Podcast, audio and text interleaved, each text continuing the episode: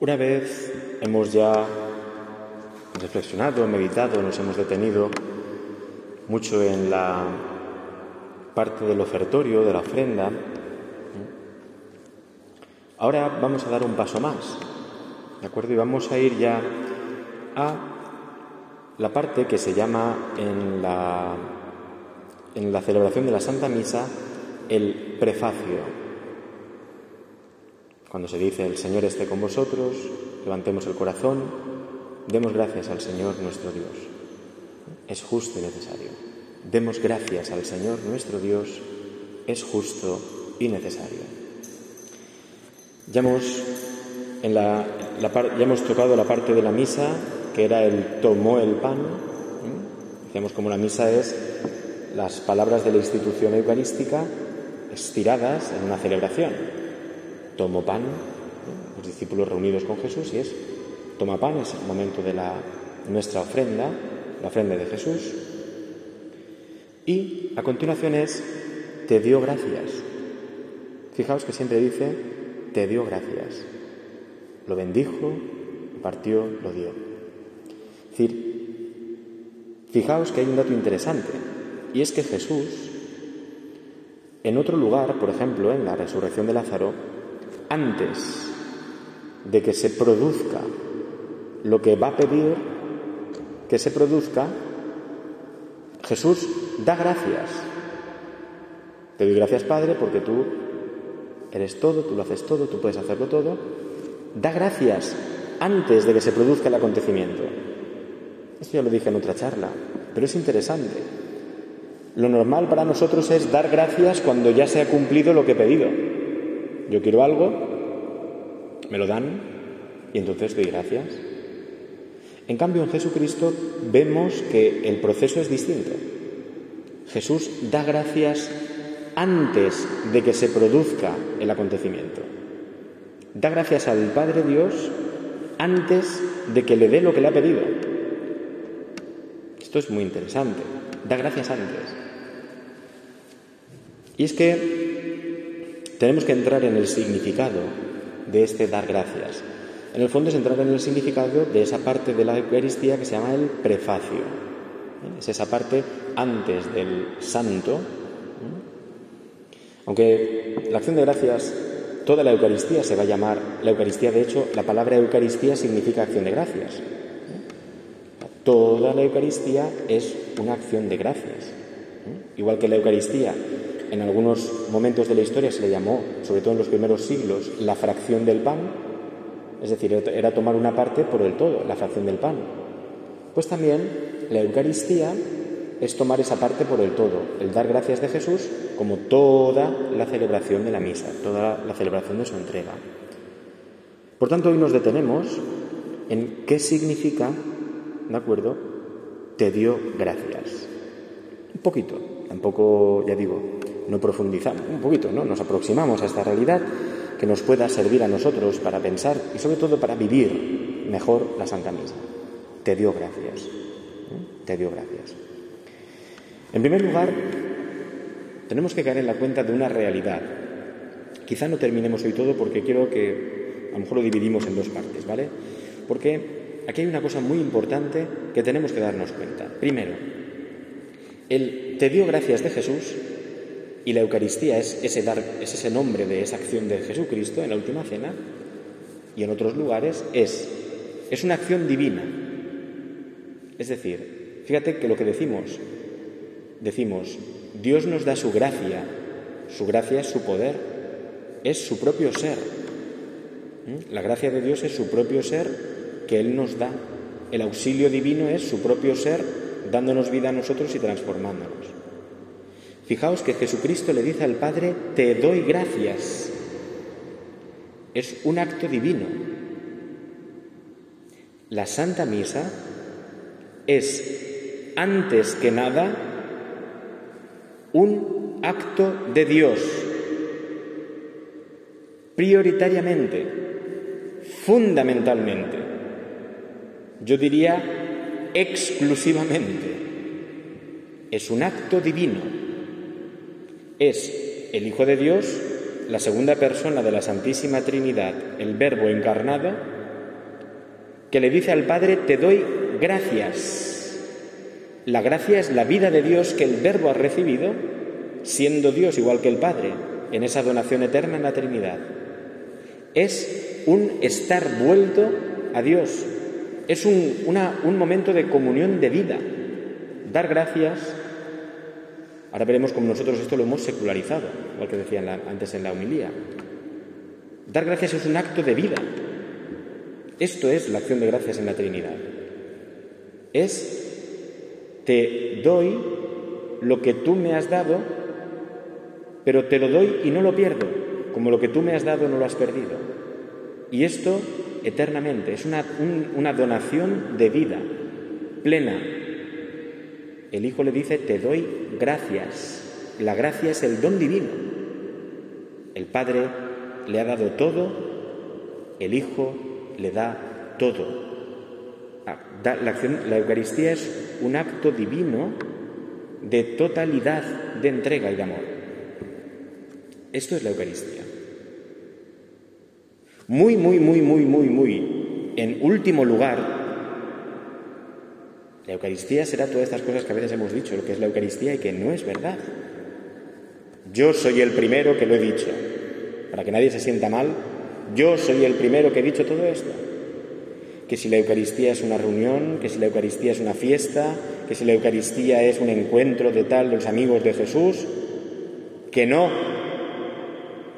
La Eucaristía es principalmente, exclusivamente, un acto divino es un acto que, está, que acontecía eternamente en la Trinidad y que ha acontecido en nuestra historia.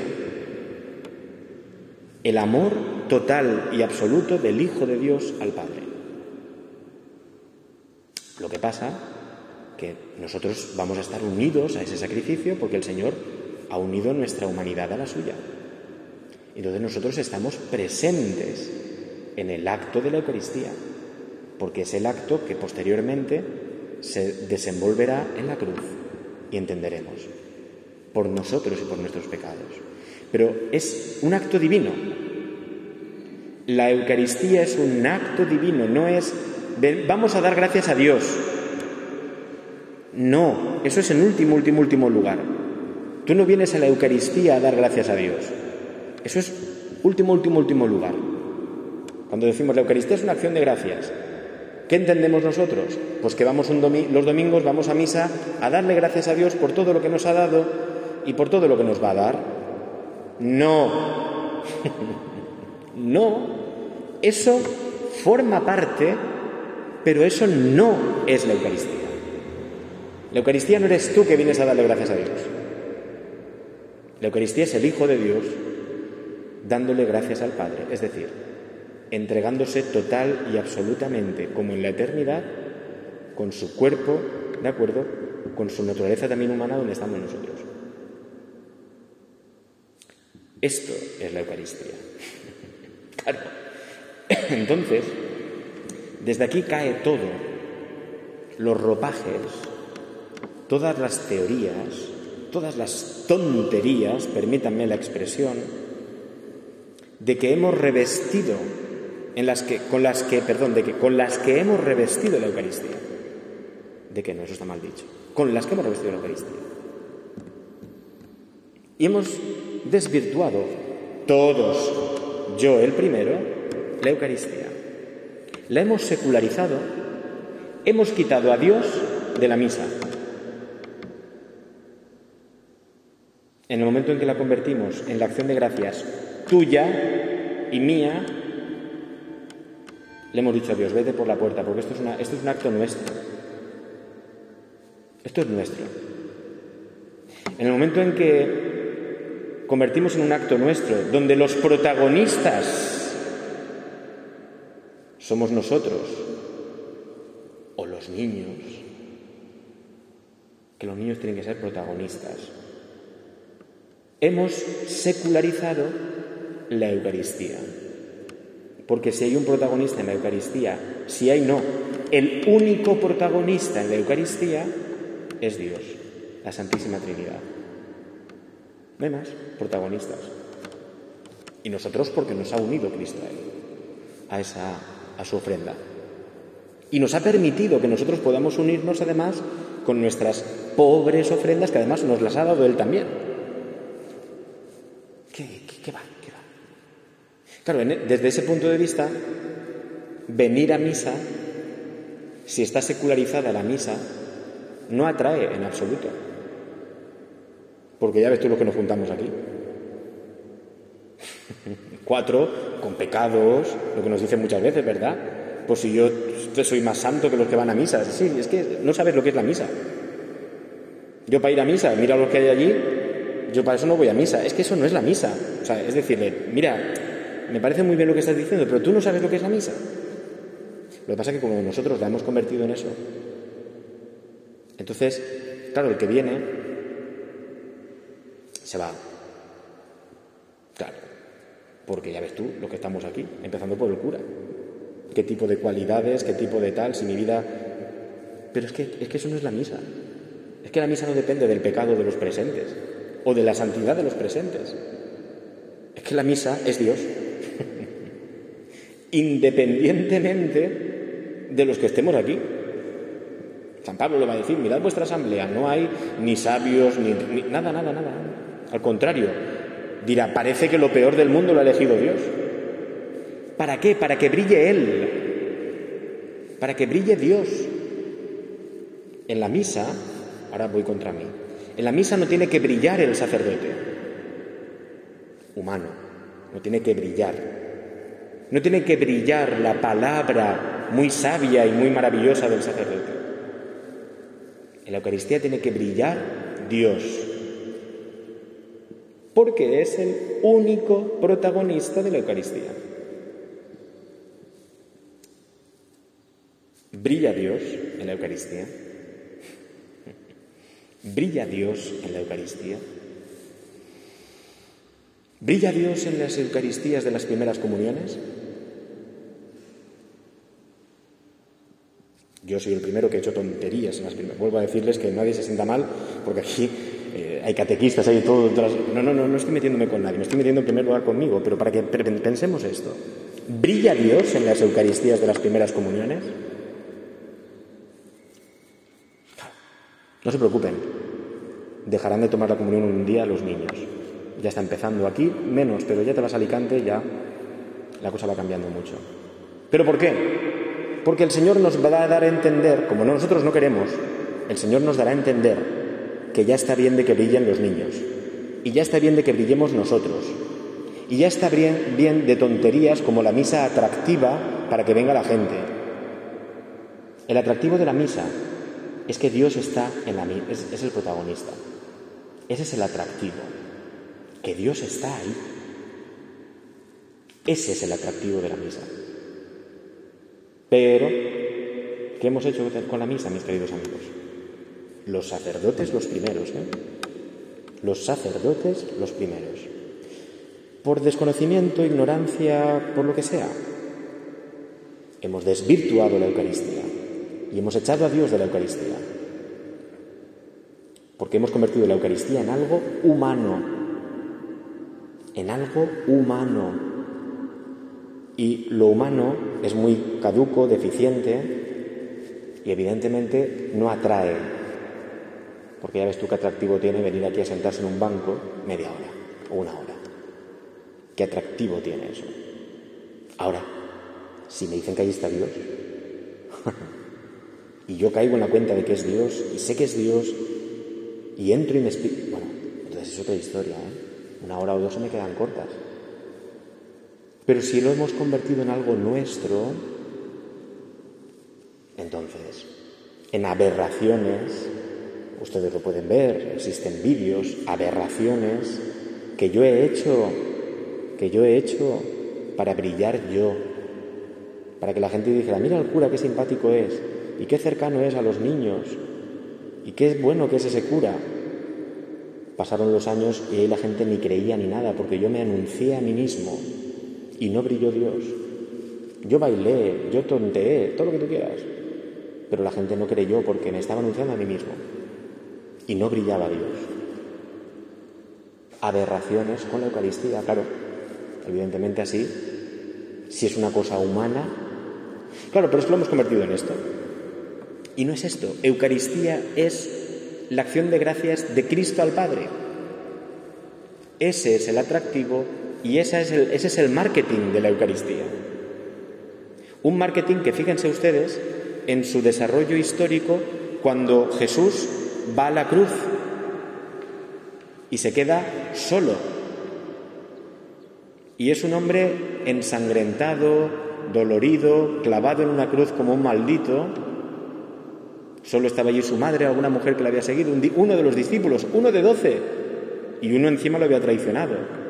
Uno de doce estaba ahí, los romanos, nada. Sangre, miseria, no había nada.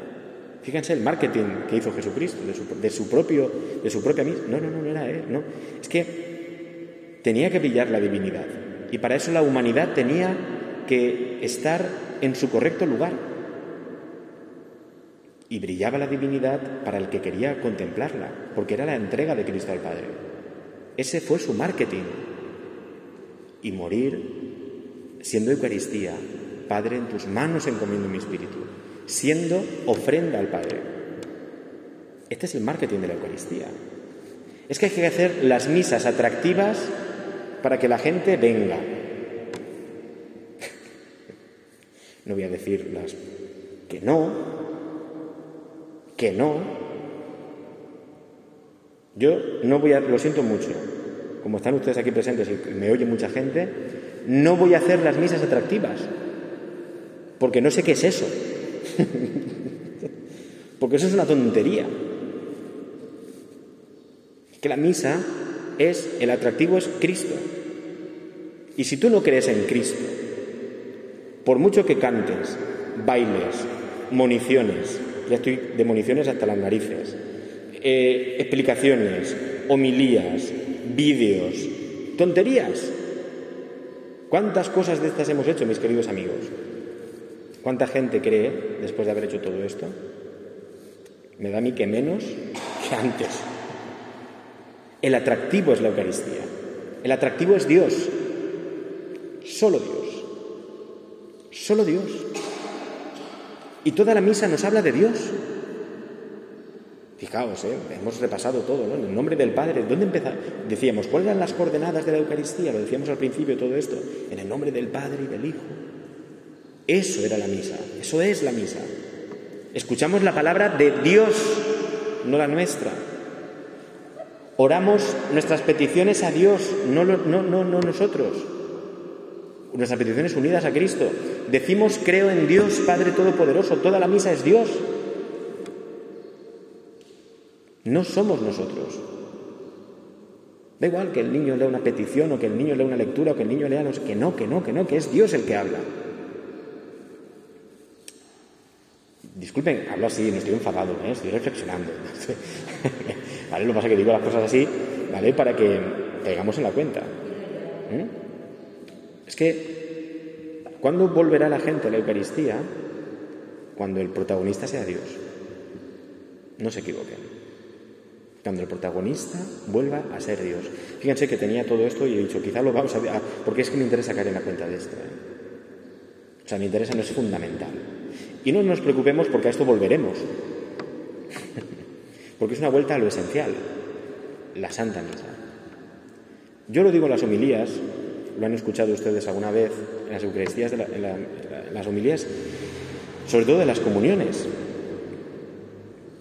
En la Iglesia ha cambiado todo. Lo que nunca ha cambiado es la Eucaristía, diariamente celebrada. Cada, podríamos decir que en cada segundo de la historia se estaba celebrando la Eucaristía en algún lugar del mundo. Ahora, en este segundo, en este también, en este también, seguro que hay un sacerdote consagrando, en este y en este segundo también. Todos los segundos del día hay sacerdotes en el mundo celebrando la Eucaristía. Eso no ha variado nunca. Y esta es la salvación del mundo que Cristo cada día estaba, celebrando la Eucaristía, es decir, renovando, nos hacía partícipes de su entrega al Padre, eterna. Nosotros tenemos que repetirla todos los días porque estamos en este tiempo, pero es eterna. Es un único sacrificio. Esto es lo que ha salvado la historia. ¿eh? Esto es lo que sostiene este pueblo. Este pueblo, ¿ustedes saben quién sostiene este pueblo? Ni el alcalde, ni el cura, ni los vecinos. Este pueblo lo sostiene el sagrario. Este pueblo lo sostiene el sagrario. Ya lo verán. El día que nos muramos y, si Dios quiere, por su gracia y por nuestras obras inmerecidas, vayamos al cielo y el Señor nos haga así, descorra así el velo de la historia, mira, mira, mira quién sostenía el mundo. Y creíamos que eran los países, los políticos, la tal, no sé cuántos. El sagrario, Cristo en la Eucaristía. ¿Quién sostenía el mundo? El sagrario. ¿Quién sostenía esta parroquia? ¿El cura? Yo tengo experiencia de que si fuera por el cura ya se hubiera hundido. si fuera por mí, se hubiera hundido. El sagrario. Donde ahí, en la eternidad, porque a Dios sigue siendo Dios, ¿eh? y que no les hace. ahí, aunque no haya nadie, porque no le hacemos falta, ahí sigue salvando al mundo.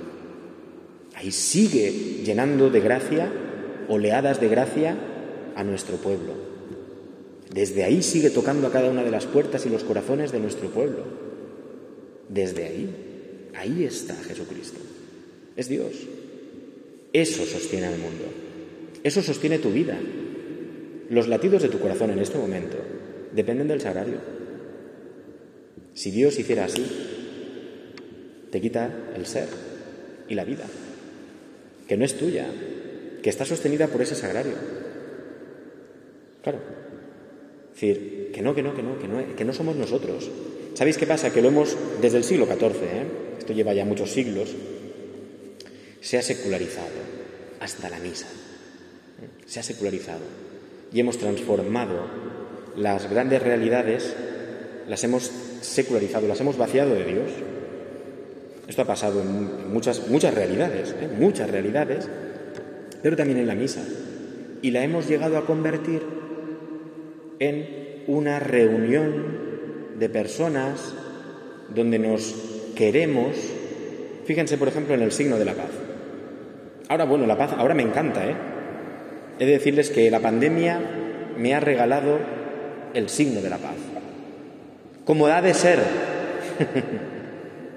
Porque antes de la pandemia el signo de la paz era un gesto humano. Eh, tal, eh, venga, estoy contigo, tal. Chica, ¿qué? Bien, venga, la paz, la paz. La paz es la paz de Cristo, no tu saludo. que la paz no es vamos a saludarnos. la paz es, ese, es, el, es Cristo, porque Él es la paz. Él es la paz, es Dios. Nosotros unos a otros comunicándonos, haciendo que Cristo llegue a cada uno de nosotros. ¿En qué lo hemos convertido? En un saludo. ¿En qué hemos convertido la iglesia? En un local más del pueblo. Fíjense en el silencio que hay antes de la Eucaristía. He de decirles, y les felicito, que en Granja de Rocamora hay bastante silencio. bastante. ¿eh? Antes de la Eucaristía. Bastante. No del todo, pero bastante. ¿eh? Pero pensemos en el silencio antes de la Eucaristía. Hay sitios que no hay ninguna diferencia entre el mercado y la misa y la, iglesia. Hemos convertido el templo en algo más, un sitio más. Es decir, que no, que eso no es la misa, que eso no es el templo. Lo que pasa es que ya digo, hay una, una tendencia secularizante a vaciar todo eso de Dios, ¿no? Y entonces, claro, cuando se vacía de Dios, no tiene sentido un templo.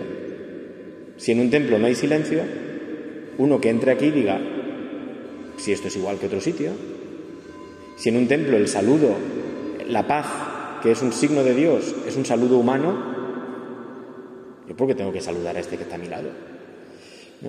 Es decir, que se, lo hemos, ha vaciado, ¿no? ya digo, por parte de todos, ¿eh? por parte de todos, y es una tendencia de nuestro mundo, pero que también había que, hemos pensado a veces, es que hay que adaptar para que todo el mundo entienda, pero ¿por qué nos queremos esa mentira? Es que hay cosas que no hay que entenderlas. Nene, niño de cuatro años, nene, lávate los dientes, no quiero, explícame por qué, es que no te voy a entender, déjate de explicaciones, te lo lavas y punto. ¿Vale? Explícame por qué. Es decir, hay que hacerlo. Nosotros en ese afán de tener que explicarlo todo, se ha vaciado. Hay cosas que no tienen explicación inmediata. Explíqueme usted el sufrimiento. Explíqueme usted el amor. Y son las grandes realidades de nuestra vida. Tienen explicación, pero tienen una explicación que no es de un minuto. Convénceme, no. Vive el amor. Vive el sufrimiento. Vive la libertad. Son las grandes cuestiones de la vida que no se explican simplemente teóricamente, hay que vivirlas. Explícame la misa. Hemos dado mil vueltas para explicarla en vez de introducir a que se viviera la misa. Entonces, claro, como la misa no es una cosa intelectual solo, solo, nosotros hacemos explicaciones intelectuales. Pues la misa, bla, bla, bla, bla, bla, bla, bla. No, no, no, no. O la vaciábamos porque no, tengo que hacerla comprensible porque que no. que no. Bueno, bien, no voy a dar más follón con esto porque, ¿de acuerdo? Pero es la acción de gracias de Cristo es un acto divino, porque Cristo es Dios. Luego aquí está pasando algo divino y nosotros nos lo estamos perdiendo. ¿eh? Por esa mirada puramente o ese desvirtuar la Eucaristía. Es curioso, ¿eh? A mí me tenía un dato, fíjense, en la, en, la, en, la, en mi parroquia, en Novenda, hay una capilla, que es la capilla que está abierta todo el día, por lo menos en mi época estaba abierta, cuando yo era joven, y esa capilla entrabas por la puerta y estaba a mano izquierda el sagrario y enfrente de la puerta un Cristo en la cruz. A mí me llamaba mucho la atención, yo estaba allí, pasaba ratos allí rezando y me llamaba la atención que las personas entraban al Cristo, a la cruz, estaba el sagrario. No lo juzgo, me llamaba la atención, pero me hacía pensar que es que aquello era una representación del crucificado, en madera, pero es que el crucificado estaba ahí de verdad, él, vivo, hablándote, queriéndote, dándote la vida, dándote su gracia, dándote, abriéndote su corazón para que y no sé, y a mí me llamaba aquello mucho la atención. Me llamaba mucho la atención. O sea, pasaba de largo ante Cristo y me iba. Y pasa aquí muchas veces, ¿eh? A veces está el Santísimo expuesto y entra alguien así y te dice, oye, que yo estoy sentado rezando. Oye, que, que está Cristo ahí, déjame, ¿no? estoy al servicio de la gente, ¿no? Pero que es como, ¿qué haces ahí sentado? Dime, eh, que quiero que me hagas no sé qué. Oiga usted, ¿está ahí Dios? Pero usted se da cuenta que está ahí Dios, ¿no? Ya digo, muchas veces por ignorancia, desconocimiento, no es por maldad, ¿no? Pero. Y a lo mejor son, esa persona viene a misa habitualmente, a lo mejor, ¿eh? es decir, Cristo está ahí, es una acción divina. Cuando no es eso, pues todo lo que rodea es humano y lo convertimos en eso. Pero también los que estamos en la asamblea, el sacerdote tiene que hacer todo atractivo, tiene que decir, no, no pasarse mucho en el tiempo, tiene que hacerlo todo muy comprensible y tiene que, si puede, divertir a los niños, porque si no los divierte no vienen. Y a, a, los niños también a los mayores. Qué gracioso es este cura, qué simpático es. Que no. que no. Te pregunto a ti por tu simpatía. Déjame tu simpatía me da igual. Porque es que el protagonista es Dios. Yo no me pongo en la puerta a decir, ¿usted es simpático? ¿Usted es simpático? Sí o no. Si no es simpático no puede entrar. ¿Usted es santo? o sea, ¿usted no tiene pecados? Que si tiene pecado no puede entrar. Pues ¿por qué buscamos eso en el sacerdote? ¿Por qué sí que ponemos ese listón humano en el sacerdote? Cuando precisamente el poder del sacerdote es darnos, es celebrar la Eucaristía. Es decir, es Dios. Nos desvirtuamos a nosotros mismos. bueno, pues lo vamos a dejar aquí, simplemente que caigamos y que le demos vueltas a esto. ¿eh? que le demos vueltas a esto. Porque los que estamos aquí, pues esto nos sirve para caer en la cuenta de volver a... Es una forma de hablar, ¿no? Es decir, eso que digo, cuando hemos tirado a Dios, Dios nos ha ido. Pero sí en nuestra conciencia, en nuestras formas y por tanto en nuestra misión evangelizadora. En nuestra misión evangelizadora. Entonces, no, no puede ser así. No puede ser así. La misión evangelizadora de la Iglesia, pongamos un ejemplo, Cáritas, ¿de acuerdo? Cáritas no es un supermercado donde dar de comer a gente. No, Cáritas es una puerta para dar el amor de Dios eucarístico a la gente, a que lo necesite. Porque la mayor pobreza del hombre es no tener a Dios, ¿no? o la pobreza, o hay otra pobreza peor que esa. Claro, si nosotros no contemplamos a Cristo en la Eucaristía y no reconocemos que ahí está Dios y que esa es la mayor riqueza, entonces entendemos Caritas como otra cosa. Como otra cosa, ya digo, a veces hay mucho desconocimiento y es cierto, ¿no? Pero no juzgo, no hablo juzgando, pero sí que para que nos llame la atención esto, ¿no? Es decir, no, es que Caritas no tiene que existir en una parroquia. Porque Caritas eres tú que has venido a misa, que te has encontrado con Dios, con el amor de Dios, y en la calle tú vas a anunciar al Señor, eso es Caritas. Y tú que has contemplado a Cristo entregándose al Padre, tú dices, y, Cristo que te pide, tú también sé Eucaristía conmigo, entonces te vas a la calle y tu vecino te, te pica, te pica que no tenga que comer. Y tú vas y le ofreces como un signo del amor de Dios, no del tuyo, de Dios, le ofreces un plato de comida. Entonces le ofreces un rato de compañía, o le ofreces si necesita dinero para que vaya al supermercado ese día, por lo que sea, o le ofreces, es decir, te ofreces de ti mismo como has contemplado en Cristo. Ahora, si no contemplamos la Eucaristía, que sea uno el que se encargue de ahí de darle de comer a los pobres, hombre. Yo no. No es eso, ¿no? No es eso. Es decir, esto cuando no está Dios, esto marca toda una vida parroquial. Marca toda una vida parroquial. Entonces, ahí tenemos nuestras, ¿de acuerdo? nuestros problemas, deficiencias, porque no se, no, tiene, no se tiene a Dios en el centro. Entonces, cuando el centro no es Dios en una parroquia, es el cura, es el catequista, es el joven, etc. No. ¿De acuerdo? El otro día me decían, y termino con esto, una persona con mucho afán apostólico para los jóvenes. Me dice, tenemos que hacer algo con los jóvenes y tal. Y fantástico, sí. Digo, ¿sabes cuál va a ser la primera acción que vamos a hacer con los jóvenes? Hacer una adoración eucarística para jóvenes. Me da igual que seamos dos. Pero si no se empieza por ahí, todo lo demás es nada. Tuve una adoración eucarística para jóvenes. Y luego, si quieres, cenamos, nos reímos, lo que tú quieras. Pero tú estate una hora ante el Santísimo. Porque no te voy a engañar. No te puedo engañar.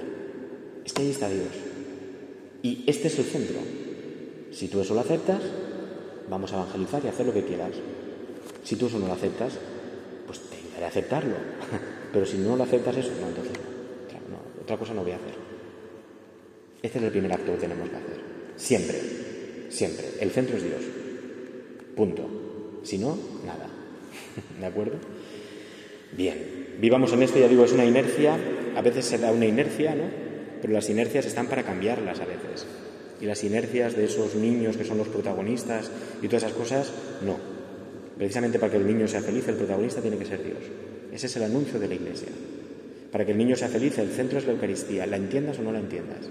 Eso es, eso es el anuncio de la Iglesia. Como no lo hacemos nosotros, llegará un día en que cambiará. No nos preocupemos. Ya que ya no, haya, niños de comunión, pues ya cambiará. Cuando la fiesta sea otra, que sea más grande y tal, todo eso cambiará y entonces volveremos a la razón y a las cosas como son, ¿no? O sea, que no nos preocupemos. Esto hay que tragar mucho, yo el primero, ¿vale? Pero no nos preocupemos. Todo esto cambiará, ¿de acuerdo? Y volveremos a lo que tiene que ser. A base a veces de palos o de quedarnos muy solos, pero volveremos. Y entonces serán las cosas como tienen que ser. ¿eh? El centro será quien es y entonces veremos cómo de ahí irradia una luz a todo el mundo impresionante. Pero tenemos que dejar que brille esa luz. ¿eh? Que nadie se sienta mal por lo que estoy diciendo, Simplemente, precisamente, formaciones, cuando a veces hay deformación, la formación es volver a formarnos. ¿De acuerdo? Tomar forma cristiana de nuevo. Entonces, no, esto no es malo. Esto no es criticar, ni juzgarnos, ni nada, sino si nos hemos deformado, pues el Señor nos vuelve a dar forma, como ha de ser. Y el Señor también hoy en su iglesia quiere dar forma para que sea la forma de la santidad de Dios en el mundo. ¿De acuerdo? Y para que nosotros realmente vivamos en plenitud y felices de verdad, porque nuestra única felicidad es Jesucristo, Eucaristía. ¿Vale? Bueno, la semana que viene continuaremos con el prefacio, la acción de gracias y tal, pero hoy me gustaba centrar esto, ¿no? Cuando decimos Eucaristía, acción de gracias, no es que tú vengas aquí a darle gracias, que no es eso, es Dios el centro. Es la acción de gracias eterna, la entrega eterna de vida entre el Padre y el Hijo y el Espíritu. Eso es la Eucaristía. Esa es la riqueza del mundo porque de ahí fuimos nosotros creados, como imagen y semejanza, y por tanto la felicidad de nuestra alma solo está ahí, no en otra cosa, porque fuimos creados a imagen de Dios. Y solo ahí está nuestro destino, nuestra vida y nuestra finalidad. Por tanto, ¿eh? otras cosas son añadidos que a veces lo que hacen más es molestar que ayudar, ¿eh? que ayudar. Pues que el Señor que nos está encaminando, ¿verdad?, hacia en esta Pascua, hacia el día de el Corpus Christi, ¿eh? pasando por su, su resurrección, ascensión, envío del Espíritu Santo, pues ahí viene vendrá la Eucaristía la semana que viene, ¿no? Y pues el Señor que nos va disponiendo a todo esto, que nos haga comprender más en profundidad ¿eh? el gran misterio que Él nos ha regalado, que es la acción de gracias divina, la Eucaristía. Gloria al Padre y al Hijo y al Espíritu Santo, como era en el principio, ahora y siempre, por los siglos de los siglos. Amén. Pues buenas noches.